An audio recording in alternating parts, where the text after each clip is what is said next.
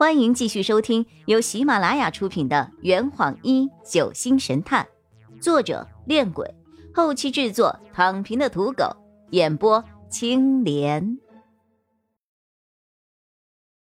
第一百五十九章，三号房钥匙。洛佩朝乘务室喊着：“刘念，刘念！”刘念立刻跑了过来：“啊，洛先生，怎么了？”你昨晚一直待在乘务室里吗？刘念想了一下，是的，先生。林玉涵小姐让我一直盯着三号房的房门，我连晚饭都是在乘务室里吃的。非常好，那你快说说，昨天晚上有什么人进过三号房？刘念直接回答：没有。啊？嗯。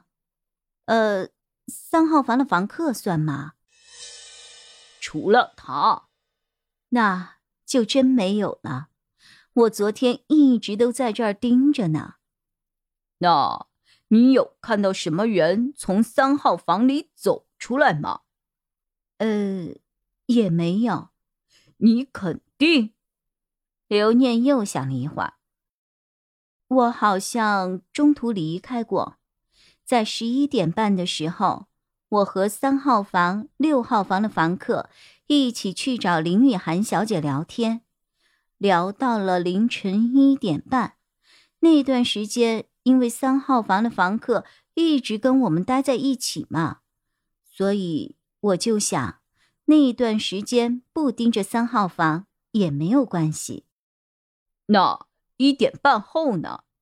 一点半之后。大家都去睡了，除了林雨涵小姐去过洗手间，以及找过十五号的房客外，就再也没有其他人出来过了。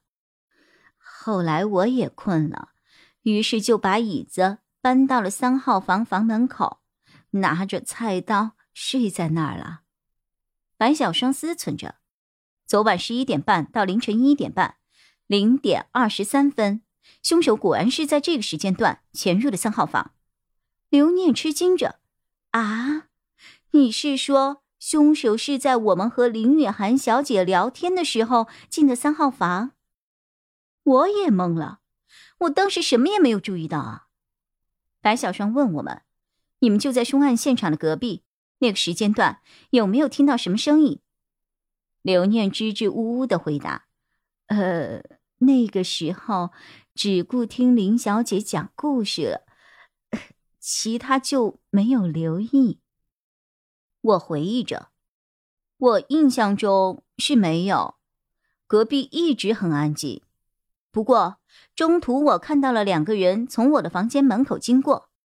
洛佩谨慎的问我：“你还看到了人？”当时瞭望左一刘念小姐和我在房间里聊天，没有关房门。而我那会儿正好对着门坐，洛佩点了点头。哦，是这样哈。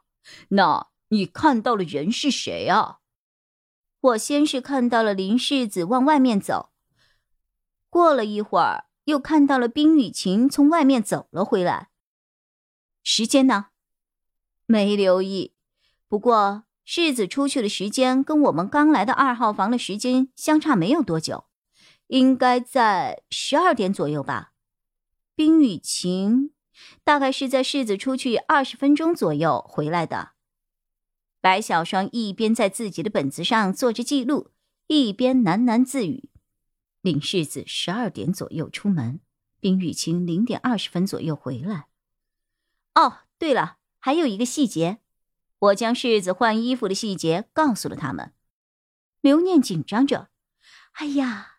凶手不会是在这两个女同学当中吧？现在下结论还太早了。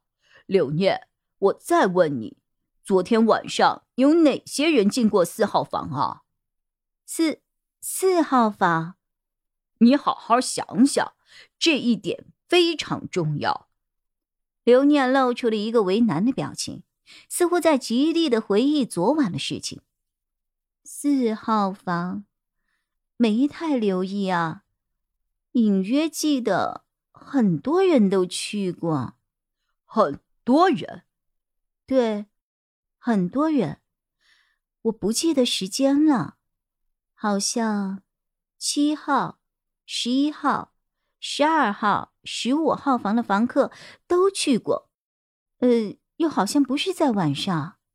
白小双迅速在笔记本上做出了匹配，那就是米林、我、雨晴和世子。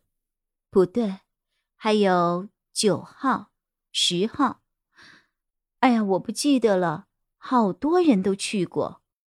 白小双皱了皱眉，九号和十号是星辰和婉一。洛佩歪了歪脑袋，哦，这一下就麻烦了，是够麻烦的。那么多人都去过，不好筛呀。我感觉自己又回到了临江客栈的遗嘱案。白小双继续说着：“其实去过的人未必都进去过，就比如我，只在门口站了一会儿就出来了，根本没有走进去，也没有看到人。”这个时候，洛佩突然蹲下了身子，翻腾着三号房和四号房之间的垃圾桶。不过，里面只有一些烟头、烟灰和用过的纸巾。有疑问？我俯下身子问着。有也没用，船上没有任何的化验技术啊。洛佩站了起来，走吧，我们去问问其他访客。我对刘念说着。你昨天晚上没有怎么睡，快回去好好休息一下吧。刘念，把三号房锁好。我记得这里的房客能够从外面上锁，对吧？对。可是，三号房的钥匙还在三号房的房客身上。洛佩看了看白小双，后者从口袋里拿出了一串钥匙，交给了刘念。刘念看了看。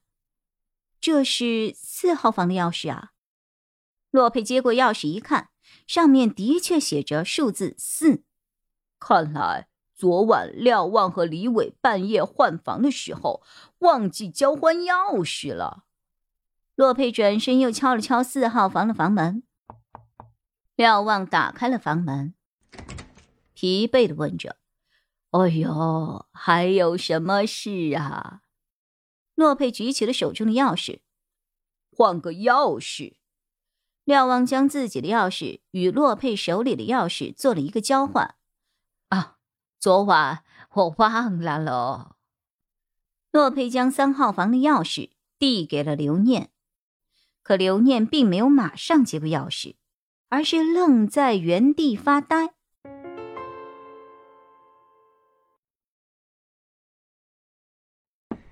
这坛已经喝完了，呵，你猜出凶手是谁了吗？